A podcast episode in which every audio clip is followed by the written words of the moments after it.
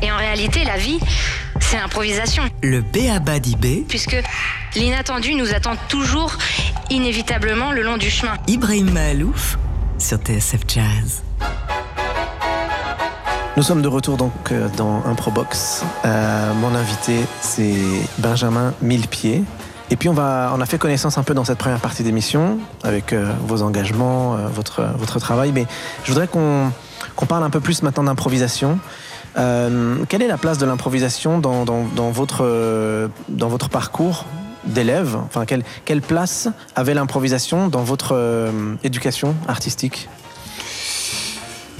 Ah, Comme j'ai pas, j'ai commencé la, j'ai pas commencé la danse par, on va dire une, une école, on va dire rigide. J'ai commencé la danse avec la danse africaine. C'est vraiment donc, donc pour le coup, même s'il y avait des cours, on apprenait des pas, il y avait un vrai sens d'individu- d'individualité. Euh, et, et- et- d'improvisation. Euh, et d'improvisation, puisque les percussionnistes improvisent sur le rythme, font des variations sur le thème. Et, et donc, en fait, j'ai vraiment, il y a une véritable, une grande liberté dans cette approche qui, qui, est, rest- qui est restée avec moi.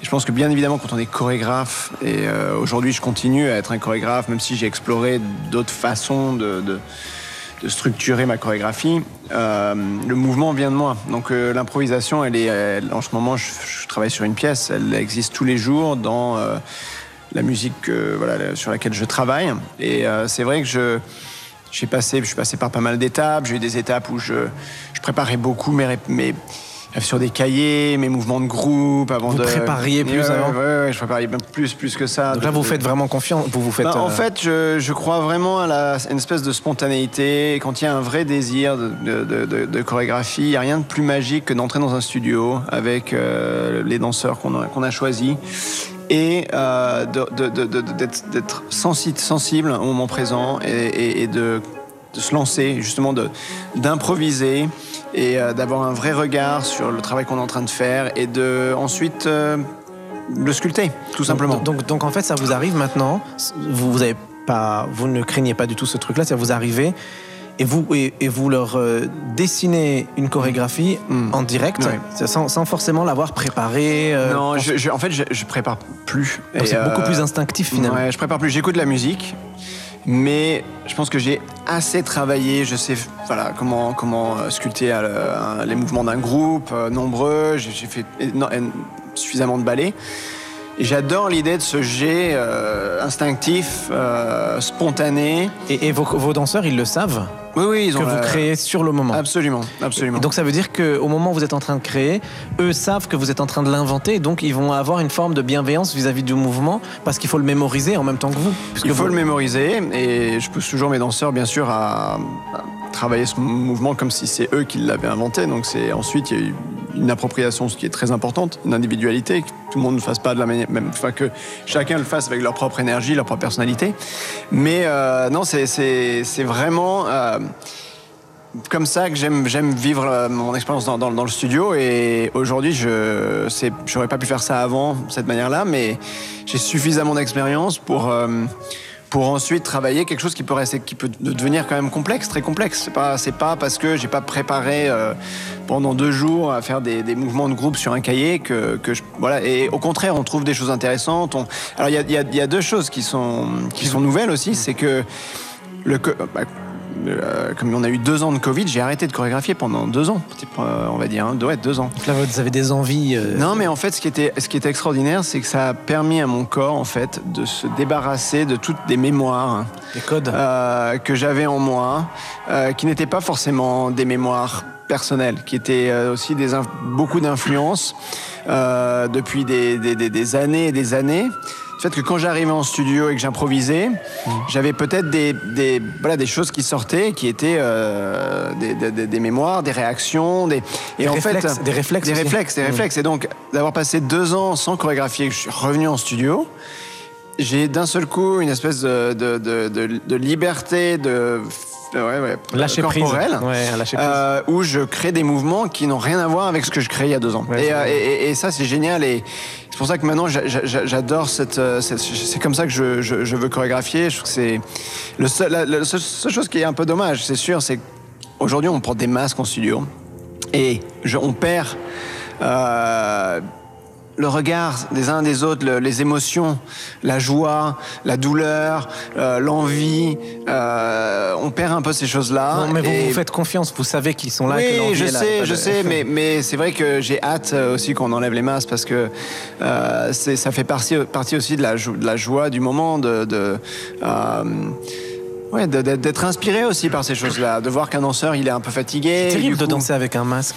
Oui, c'est, effectivement c'est, terrible. Mais on euh, efface une partie du corps qui est quand même fondamentale dans la danse, mine de rien. Oui, oui, oui, absolument, absolument. Après, on est, c'est aussi intéressant de se dire que ça. Puis je, je- je travaille en ce moment sur un, sur un, sur un programme euh, d'intelligence artificielle pour décoder les mouvements du corps. Et c'est assez fascinant parce que le programme est très sophistiqué. Et en fait, on fait des, je fais des vidéos de mes danseurs et ensuite le, programme va recréer ces danseurs avec peut-être même des quelque chose de graphique mais très très très simple. Et on revoit la danse juste de manière graphique euh, mais il y a une véritable vie derrière parce que le- maintenant les programmes sont très sophistiqués et on voit la danse euh, et on est quand même touché par cette danse c'est à dire qu'en fait euh, la C'est-à-dire danse sans le- avant tout le sans corps. le corps et sans l'émotion humaine parce que derrière ce derrière derrière ce programme c'est- derrière c'est quand même le danseur Oui, mais c'est né d'un être humain, voilà. C'est- né de l'être humain.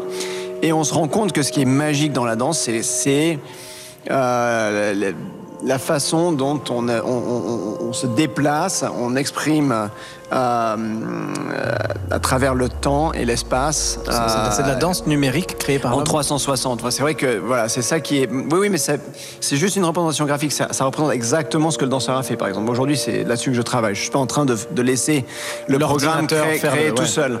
Euh, mais euh, on- on- voilà, ça, ça permet peut-être. aussi- Il y a peut-être quelque chose de bénéfique aussi. Peut-être que je fais moins attention aux émotions personnelles et que je suis très, je fais très très attention justement à, à la qualité.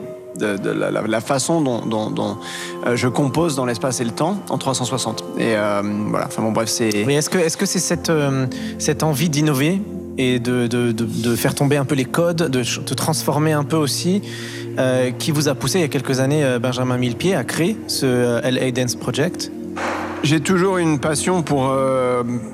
alors d'abord, je pense que d'abord j'ai une passion pour cette ville. euh, avant tout, le choix de, créer la compagnie ici. Ensuite, c'était un vrai désir aussi d'avoir euh, des danseurs, euh, on va dire, un groupe de danseurs sur lequel je pouvais chorégraphier de manière régulière pour faire avancer un travail personnel. Mais j'ai toujours aussi fait de la curation et invité des chorégraphes et donné des opportunités à des jeunes chorégraphes. Et donc ça, ça reste quelque chose de J'aime beaucoup découvrir un talent. J'aime, maintenant, avec l'expérience que j'ai aussi, un peu guider leur carrière pour, pour, pour, pour pas tomber dans les, dans les, dans les 20 pièges euh, qui les attendent.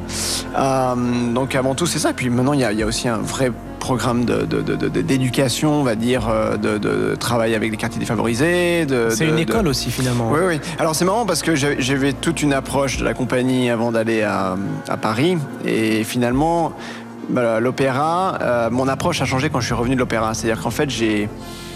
Compris beaucoup de choses en, travaillant, en réfléchissant sur la programmation et euh, on va dire la vision, oui, la vision de l'Opéra de Paris euh, que j'avais pas forcément compris avant, avant de, sur, autour de la danse et autour de ce que c'est que d'avoir une compagnie, avoir une compagnie dans une ville, etc. euh, que, qui a transformé ma vision en revenant, euh, en revenant de Los Angeles. C'est le, le chemin du début de, de la, de, la, de la formation, de la pédagogie ou pas? Non, c'est qu'en fait, on- quand, euh, pour l'opéra, c'était avant tout une grande institution de danse classique. hein. C'est avant tout, c'est alors quelle est la vision de la danse classique à l'avenir, que ce soit pas une des musées, que ce soit pas que ce soit pas, que ce soit pas un, un- un- un musée de ballet, et comment est-ce qu'on fait vivre euh, euh, la, danse classique à l'avenir. Voilà, ça c'était, je pense, la question la plus la plus importante, parce que sinon, si c'est pour faire faire un, que ce soit un festival et que ce soit refaire la même chose. voilà, parce qu'on a, il y a, y a quand même y a- y a une école qui, euh, qui fait travailler des danseurs pour devenir des grands danseurs classiques. Donc on peut pas simplement demander à ces danseurs de devenir des danseurs de musée. Il faut que la technique continue parce que c'est comme la musique classique. C'est, on va pas dire que la musique classique c'est fini. La musique classique, ce sont des codes, c'est une richesse qui fait qu'on peut continuer à créer des choses nouvelles. Donc ça, c'était très important. Et finalement, euh, je me suis rappelé que c'était vraiment la grande époque de l'opéra. C'était au 19e. C'était euh, quand euh, il y a eu Gisèle, quand il y avait ces ballets étaient créés par des, artistes et des êtres qui vivaient dans cette ville. Euh, et qui ont nourri euh, la, oui, les, les- Qui étaient aussi peut-être des projets, danseurs les artistes. Bah, pas seulement, c'est c'est la littérature, c'est la peinture, c'est la musique, c'est c'est toutes ces choses-là. Et, et les grands, le- le- la grande époque de l'opéra de Paris est née de Paris, on va dire. Donc qu'est-ce que c'est que une, une compagnie Ce, que, ce qui se passe beaucoup aujourd'hui, c'est c'est que les compagnies ont, euh, ont tendance à un peu tous faire la même chose, qu'elles soient à Boston, à New York, on a un peu les mêmes chorégraphes, il n'y a, pas une véritable identité. euh, et finalement, l'idée c'était euh, de dire voilà, euh, c'est pour ça qu'on a créé la troisième scène aussi pour, pour faire venir d'autres artistes, pour imaginer d'autres projets autour de l'Opéra de Paris, de commencer à rassembler euh, et de se dire on va créer une identité autour de, de, de, de, Paris, autour de, de- de- des histoires qu'on peut raconter, commencer à rassembler les artistes autour de l'opéra. Euh, et euh, c'était quelque chose de. Et puis aussi se dire, c'est quoi le public? Le public euh, ne peut pas être qu'un public aisé. il faut que, voilà, c'est pour tout le monde, même si c'est cette espèce de grand temple de l'Opéra de Paris, il faut pouvoir accueillir euh, des gens de tous, tous horizons, etc. Euh, donc ça, c'était. euh, c'est- c'est- ça ça ça- ça m'a fait beaucoup avancer. pour sur vous, mes pour vous, c'est une, pour vous, c'est une nécessité ou un besoin qu'a la- le- le- la danse classique? Ah non, mais c'est. Alors, c'est les deux. hein, Parce que c'est parce que c'est sur ça surtout. les deux. Souvent, c'est sur ça qu'on nous reprend. C'est pourquoi vous voulez absolument transformer les choses. Et- Non, non, mais il n'y avait rien. C'est pas une transformer, c'est faire avancer les choses. Ouais. J'avais rien transformé. J'ai. L'idée, c'était de, de- bien sûr, il y a des œuvres du répertoire qui- qu'il faut, qu'il faut danser. Euh, ça continue à être le cas. On continue à montrer euh, Matisse et apprendre de, de, de- de Poussin et Matisse, etc. Mais après. Justement, il faut appr- app- apprendre à connaître le passé pour pouvoir avancer vers l'avenir. Et, l'idée, c'était, au contraire, comment est-ce que, quels sont, quels sont les chorégraphes? Parce que par exemple, l'Opéra de Paris n'a jamais eu un grand chorégraphe qui est sorti de l'Opéra de Paris et qui a fait une carrière internationale. Donc, une des choses très très importantes, c'était d'avoir justement une école de chorégraphes qui, qui est aussi, parce qu'après la programmation, euh, c'est important parce que les danseurs, ils sont éduqués par la programmation. Donc ensuite, ceux qui veulent devenir chorégraphes, leur éducation, c'est l'école, c'est la programmation, il faut qu'il y ait une cohérence. Et ensuite, d'avoir une école qui va faire, qui va apprendre les règles de la chorégraphie comme on apprend les règles de la composition musicale. Et euh, je vais vous dire que d'ailleurs, euh, des, écoles chorégraphiques qui apprennent les, des règles, les vraies règles de la chorégraphie, la composition, ça n'existe pas. Alors que n'importe quel musicien, n'importe quel peintre passe par les beaux-arts et va certainement analyser toute l'histoire de, de l'art contemporain, toute l'histoire de la musique, ça n'existe pas dans la danse, pratiquement. Ça, vraiment, c'est un truc qui est Comment ça s'explique ça? Ça s'explique parce que euh, les compagnies, on est dans une, on est dans la dans la danse classique, on est dans un art où il y a très peu d'éducation. Vous avez, vous pouvez pas comparer les, danses- les, les, les, les directeurs d'opéra aux directeurs de ballet, aux directeurs de grandes compagnies. Les directeurs d'opéra, en général, les grands, on va dire. euh, euh, ils savent, ils connaissent l'art contemporain, ils connaissent la philosophie, ils connaissent la littérature. Parce que on est dans des sujets, quand on parle de Wagner, quand on parle de. C'est des sujets philosophiques, c'est des, des histoires qui sont là depuis euh, l'ère du temps. Il y a, et donc, on a des gens qui ont une grande culture. Et, aujourd'hui, ce qui se passe depuis des générations, des danseurs deviennent, des danseurs qui ont appris que la danse deviennent euh, directeurs, et finalement, euh, n'ont pas une vision qui est une vision d'avoir un besoin de justement de, donner une éducation euh, comme elle se doit, tout simplement. Donc ça, ça fait des, ça fait des générations que c'est comme ça. Et c'est vrai qu'aujourd'hui, la danse classique en souffre. C'est pour ça que la danse classique souffre de ça à travers le monde. Et ça, vous avez essayé, vous, d'apporter cette vision-là Oui, oui, absolument. C'était l'idée, c'était aussi de créer des ballets classiques d'aujourd'hui. Enfin, on, on peut, les, les danseurs, les danseurs doivent danser sur pointe. Aujourd'hui, quand on voit la, la façon dont dont les- la, la- la danse a évolué. Regardez la rapidité, le hip-hop, tout. La, Ouais, ça évolue la très, très vite, vitesse. Mm. ce que les athlètes sont capables de faire, ça change. On peut pas danser sur pointe de la même manière. La seule manière que la danse sur pointe évolue, c'est que des chorégraphes d'aujourd'hui travaillent sur pointe. Mm. Donc c'est très très important que alors après, il y a une, une autre question, c'est mettre les- continuer à mettre les femmes sur pointe pour des nouveaux ballets, etc. Parce que finalement, les pointes, c'est aussi euh, C'est la tradition. on peut, on peut- oui, c'est une tradition. On peut aussi regarder ça comme euh, parce que ça a été inventé par des hommes qui voulaient mettre les femmes dans une espèce de fragilité, sur un piédestal, etc. C'est aussi, on peut, c'est aussi, il y a- il y, a aussi une vraie réflexion à faire par rapport à ça. Mais en même temps, je pense que ça peut être un, aussi un outil. Peut-être qu'on peut aussi mettre des hommes sur pointe. Enfin, c'est pas, il y a pas, il y, en a qui, qui, qui probablement voudraient jamais, mais certains peut-être. En tout cas, tant qu'on a une école et, et- et qui, qui travaille dans, on peut pas simplement créer, enfin voilà, avoir des danseurs qui vont faire tout ce travail pour simplement danser des ballets de musée euh, demain. Voilà. Mais euh, vous, êtes, euh, vous êtes dans, dans, cette, dans espace ici, au Los Angeles Dance Project, capable finalement de concrétiser tout ce que vous êtes en train de dire là. Donc c'est un instrument extraordinaire pour vous maintenant ce, projet parce que vous pouvez finalement mettre à défi toutes les autres euh, structures en Mm. leur disant regardez c'est possible on peut et danser sur pointe Mm. et faire de la tra- Ouais. du traditionnel mais aussi on a le droit de faire ça mais aussi on a le droit de danser avec moi je me rappelle aussi le, le- euh, tout le débat sur la diversité etc Mm. c'est à dire que vous, vous, pou- vous pouvez prouver à tout le monde qu'il y a quelque chose qui est faisable Oui, après, quand, euh, en, en- en quittant l'Opéra de Paris, c'est aussi de dire, je vais pas, ma mission va pas être de, ré- de, de- de- de transformer la danse classique demain. Moi, c'est, c'est-à-dire que l'Allée Dance Project, c'est, c'est ma compagnie depuis euh, que je l'ai créée. Donc, j'ai, d'abord, c'est une compagnie où on n'a pas un répertoire classique.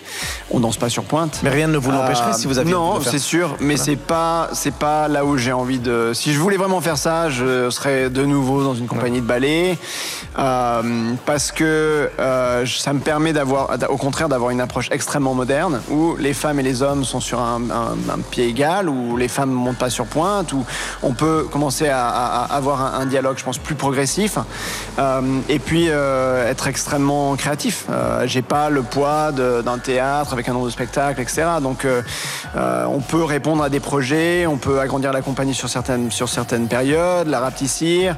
Euh, j'ai effectivement une, une grande, on va dire, euh, diversité dans la, dans la compagnie qui est, qui est, qui est géniale, qui est ultra inspirante. Et c'est sûr que c'est un, et, et- et c'est vrai que voilà, je, je il n'y a rien ne me fait plus plaisir que de voir des danseurs qui ont travaillé dans la compagnie et qui, qui partent et qui font des choses fantastiques. Parce que je pense vraiment que l'éducation d'un danseur, elle n'est pas juste dans une école, c'est aussi euh, la qualité du répertoire qu'ils vont danser pendant 10 ans, c'est les, les, les, les personnes avec qui ils vont échanger, un chorégraphe, un chorégraphe, même si un chorégraphe va pas toujours faire une bonne pièce, si c'est un, un chorégraphe avec une vision personnelle et quelque chose de fort à donner, ils vont apprendre quelque chose. Donc j'ai D'ailleurs, sur, sur- vous parlez beaucoup euh, de l'apprentissage, de la pédagogie. On sent que c'est quelque chose qui est quand même très important aussi dans votre euh, vision Mm. de, de- de votre. C'est-à-dire que j'ai l'impression que vous ne dissociez absolument pas et jamais euh, la construction artistique et la pédagogie. C'est comme si, comme si c'était finalement une seule et même discipline, comme si une, tran- une transition euh, naturelle entre les deux. Ah, mais de toute façon, la pédagogie, je pense que ce que la France euh, m'a donné euh, dans mon éducation, Conservatoire supérieur de Lyon, et c'est euh, un amour pour, euh, au contraire, pour, euh, pour, pour, pour l'histoire, pour l'histoire, pour, euh, pour bon, j'aime pas finalement le mot tradition parce qu'on m'a reproché ouais la tradition, la tradition, mais la tradition c'est c'est pas juste un mot, je veux dire l'histoire il faut la connaître. L'histoire ouais. de l'Opéra de Paris, l'histoire du ballet, elle est C'est le incroyable. c'est le Est-ce pilier, que- ouais, le ouais. pilier, ouais. Est-ce que vous la connaissez vraiment? Euh, Il faut. C'est on, on a on a on a besoin et en plus sincèrement quand je pense à Aujourd'hui, je me dis, oh là là, on a, encore, on, est sur la réflexion d'un théâtre. On se dit, comment est-ce qu'on, va être, on a besoin d'un théâtre à Los Angeles? Quelle est la forme de ce théâtre? On est invité, par exemple, par un orchestre symphonique, partager une salle avec un orchestre symphonique. Et, donc, il y a une vraie, on se dit, comment attirer de nouveaux publics? Parce que j'ai réfléchi beaucoup à ça, parce que effectivement, quand on travaille avec une galerie, quand on travaille avec un artiste contemporain, et qu'on sort ce qu'on a fait à l'opéra quand on est allé au Palais de Tokyo, quand on est allé dans d'autres lieux, on va vers un autre public qui ensuite peut-être euh, serait venu vers l'opéra. Donc ça, on le fait à à Dance Project depuis 10 ans. On a un de nos premiers spectacles qui était dans la gare de Los Angeles, qui était un opéra dans la gare de Los Angeles avec orchestre, dans une gare en, marche avec des gens qui prenaient leur train, etc. Euh, Ça devait être compliqué pour la billetterie. Ouais, non, non, non, non, c'était, on s'en est bien sorti Euh, parce qu'il fallait des, en fait, il y avait une, c'était une expérience avec des casques, avec des ouais, casques, ouais, immersive. Euh, mais voilà, je réfléchis à quoi? Je réfléchis à on va avoir un théâtre où j'ai envie, moi, que ce soit une, qu'il y ait une programmation de, musiciens, que ce soit, que ce soit euh, James Blake ou je sais pas qui, soit une sublime salle où on peut faire des concerts acoustiques, où on va amener ce genre d'artistes, où on va aussi venir. Ce que faisait Diaghilev quand il, quand il amenait ses spectacles à Paris, bah, il y avait Rachmaninoff, il y avait de l'opéra, il y avait de la danse, il y avait une expo de peinture. On- on s'aperçoit que ces choses-là ont été déjà faites. C'était des périodes différentes. Mais on peut vraiment tellement se nourrir euh, de l'histoire et de ce qui a été fait et de s'en inspirer. Deux, deux, mots du coup, avant de finir sur cette deuxième partie, on va passer à la dernière, euh, sur la place de l'éducation dans cette compagnie. C'est-à-dire, est-ce que vous, euh, est-ce que vous allez donner des cours dans des écoles? Est-ce que vous faites des cours publics ici? Est-ce que vous avez, enfin, comment comment se développe le, le rapport avec avec l'éducation, l'enfance, le Mm. développement, le développement Alors on n'a pas on pas d'école. Il n'y a pas eu de l'école de l'Alliance Project. Le, ce qu'on on a deux on a un projet qui est courant maintenant depuis quelques années. On va en commencer un nouveau. Un premier projet c'est on travaille avec les quartiers défavorisés. On travaille on collabore avec une école qui s'appelle la Gabriela Foundation euh, qui fait un travail extraordinaire dans dans, dans, plein de quartiers euh, où euh, pour euh, 5 dollars par mois il y a des cours de, cours de danse de grande qualité que les enfants peuvent, suivre. Ils ont aussi maintenant la, la fondation a aussi une charter school où les enfants vont à l'école et font une heure de danse par jour, ce qui est incroyable. Et c'est l'école charter qui a les meilleurs résultats en Californie. Donc on s'aperçoit que la danse fait un bien fou euh, aux enfants, euh, qu'elle leur donne confiance, que euh, voilà, puis c'est aussi apprendre à connaître son corps et, et se regarder les uns les autres et avoir des sensations. Donc ça, c'est donner de la joie. Des enfants qui vivent dans des, souvent dans des situations difficiles. Donc on a un programme où on passe, on prépare un spectacle tous les ans avec avec ces enfants. On l'a même fait avec euh, le programme Yola de, de- de Gustavo Dudamel de Los Angeles, donc avec des jeunes musiciens et des jeunes danseurs l'année dernière. Et euh, le projet sur lequel je veux maintenant commencer à avancer, c'est avec tous les, or- les, les- les- les enfants euh, migrants qui traversent, traversent la frontière euh, seuls, qui se retrouvent dans, dans- dans des orphelinats, ou qu'on va peut-être voilà, mettre dans des familles, où il y a plusieurs endroits ici, parce que voilà, on est dans, bien sûr dans une, dans une ville et- et très latinex, avec euh, bien sûr c'est un sujet, euh, l'immigration aux États-Unis qui est, qui est. Ça, c'est- ça, c'est- ça, c'est des, des endroits que j'ai visités. Je suis allé voir les camps, je suis allé euh, et, on pour va bientôt, commencer. c'est pour bientôt. On va commencer à, à, en tout cas amener la danse dans ces endroits-là. Voilà. C'est absolument extraordinaire. Et donc cet engagement-là, moi, je, c'est en grande partie aussi pour ça que je pense que les gens apprécient votre travail, c'est-à-dire qu'il y a la qualité, la performance, la créativité, et puis aussi un engagement. Voilà, c'est très touchant. Vous savez que dans cette émission euh, Improbox, il va y avoir une rencontre entre vous et notre invité musique, euh, Louis Cato, qui a joué avec des artistes aussi euh, divers que Beyoncé, John Legend, Maria Carey, euh, mais aussi Bobby McFerrin, Snarky Puppy, euh, John Scofield, George Duke et tellement, tellement d'autres. Alors, euh, ça va être à distance, évidemment, et ça va être. euh, mais j'explique comme ça pour euh, tous nos auditeurs qui, peut-être pour certains, commencent à connaître maintenant cette émission. Euh, vous allez, à un moment donné, vers la fin de cette émission, vous allez créer, vous allez inventer quelque chose musicalement là, dans- euh, sur ce micro. Je sais, vous, je sais pas même. oh, je vais vous poser plein de questions, mais on va savoir qui vous êtes musicalement, euh, enfin, sur la pratique musicale instrumentale. Mais euh, et puis cette idée-là que vous allez inventer ici va être reprise par notre invité musique qui va écouter ce que vous avez fait D'accord. et qui va la développer euh, pour que ça devienne un, un morceau à part entière. Donc il va improviser un morceau euh, à ce moment-là à New York dans quelques jours. Ibrahim Malouf sur TSF Jazz. Et avant d'arriver au clou du spectacle, ce fameux quiz pour donner naissance à une improvisation selon les indications de l'invité d'Ibrahim Mahalouf, le chorégraphe Benjamin Millepied. Avant cela, voici Louis Cato, toujours multi-instrumentiste, toujours chanteur, toujours pote de John Baptiste et toujours protégé de Marcus Miller avec un deuxième titre en live, Baptiste Sleep. Wait up another and another and another night you to come around.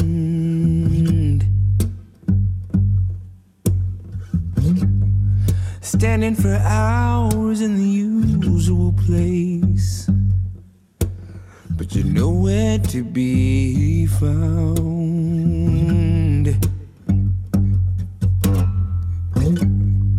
I don't know at all what I've ever done to you turn your gaze away. But in my heart, I still cling to the precious piece you gave. Got me calling out,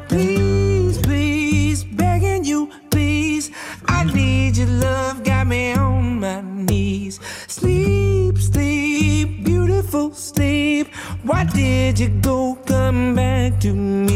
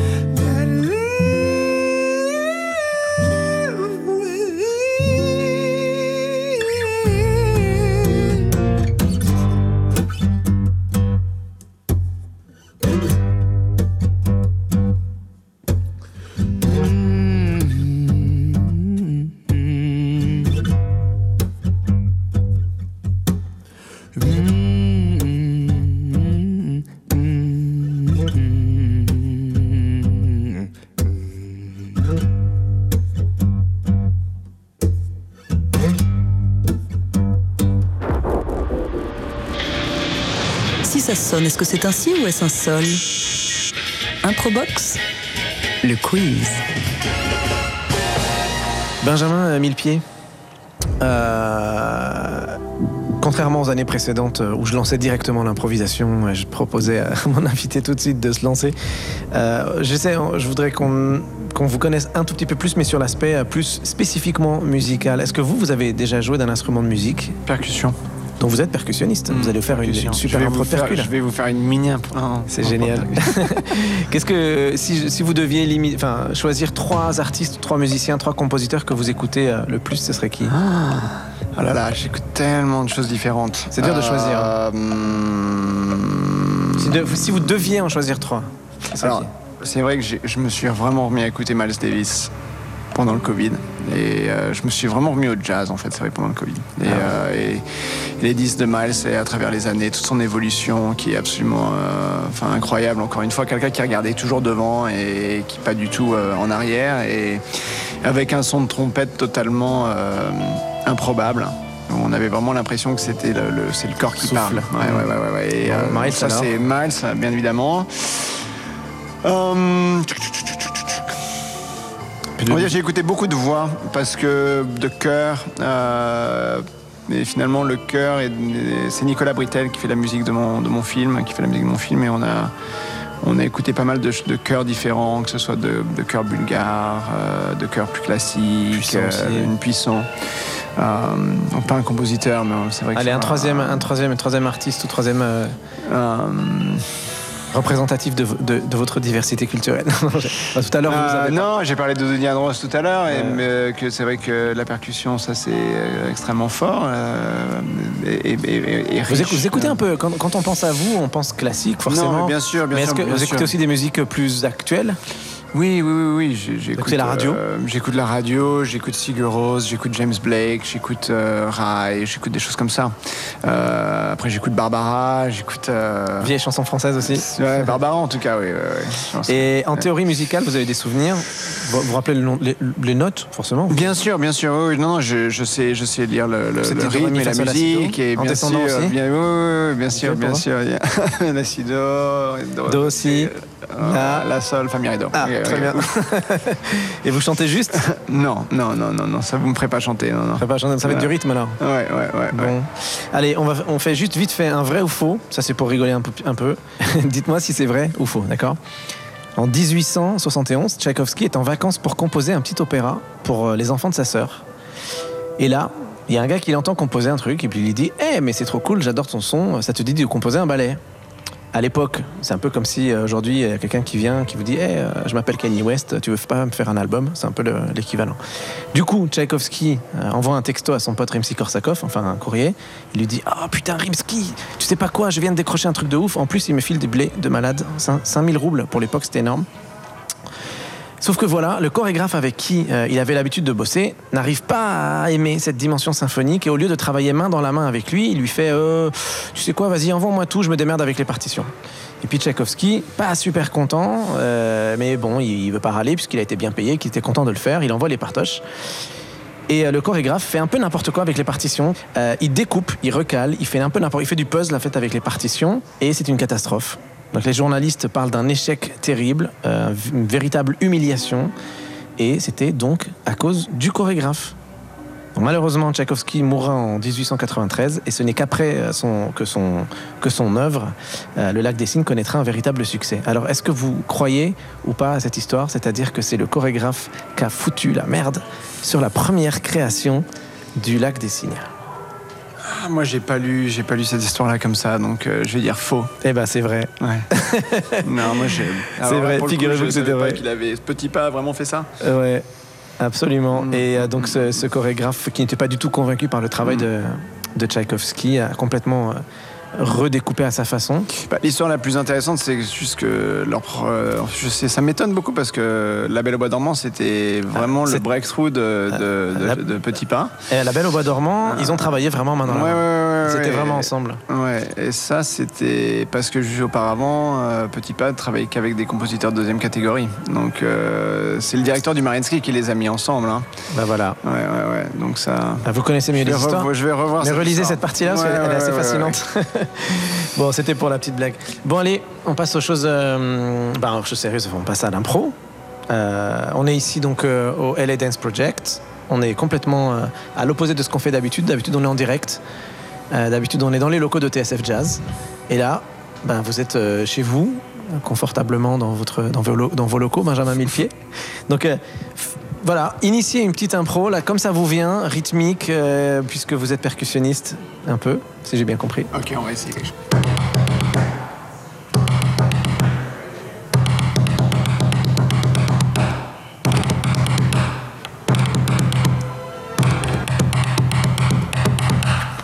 Waouh Trop bien Et euh, puis ben, cette idée-là va être reprise par euh, notre invité musique, euh, Louis Cato, ce musicien extraordinaire qui multi-instrumentiste, qui joue de la batterie, des basses, de la guitare, euh, du trombone, du tuba, bref, un musicien extraordinaire. Donc euh, je vous enverrai donc euh, le résultat de, de cette petite collaboration. Merci beaucoup Benjamin Millepied d'avoir accepté de faire cette petite rencontre autour de l'improvisation. Merci à tous. Merci. Improbox, Donc l'idée, c'est vraiment de faire de l'improvisation aussi pour s'amuser. le B.A.B.A. d'IB, Non mais ça te permet d'inventer, ça développe l'esprit d'inventivité. Ibrahim Mahalouf sur TSF Jazz. Louis Cato, un musicien extraordinaire que, adore d'ailleurs Marcus Miller, qui le fait jouer régulièrement avec lui, euh, qui d'ailleurs fait au- aujourd'hui partie également du, euh, du Late Show de Stephen Colbert dans le groupe euh, Stay Human de John Baptiste, et qui nous fait donc le plaisir d'être notre, notre, invité aujourd'hui à Improbox et qui va donc maintenant improviser à partir de, cette, de ces quelques idées que vous venez de nous proposer, Benjamin Millepied. Voilà, c'est parti.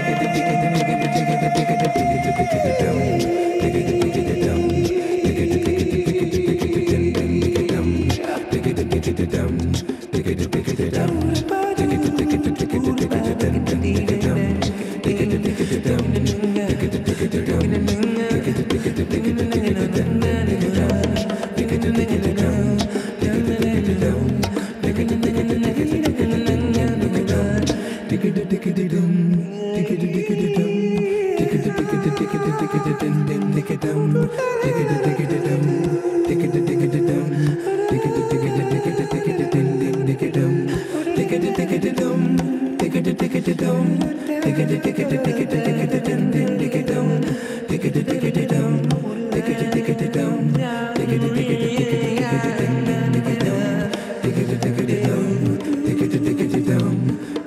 it down.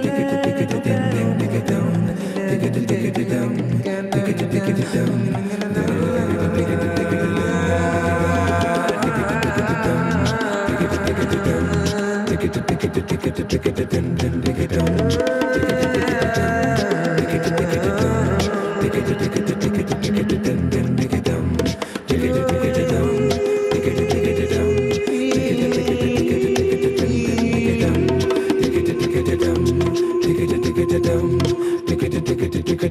dum, retrouvez Ibrahim Mahalouf tous les troisièmes mercredis du mois pour une nouvelle saison d'Improbox sur TSF Jazz.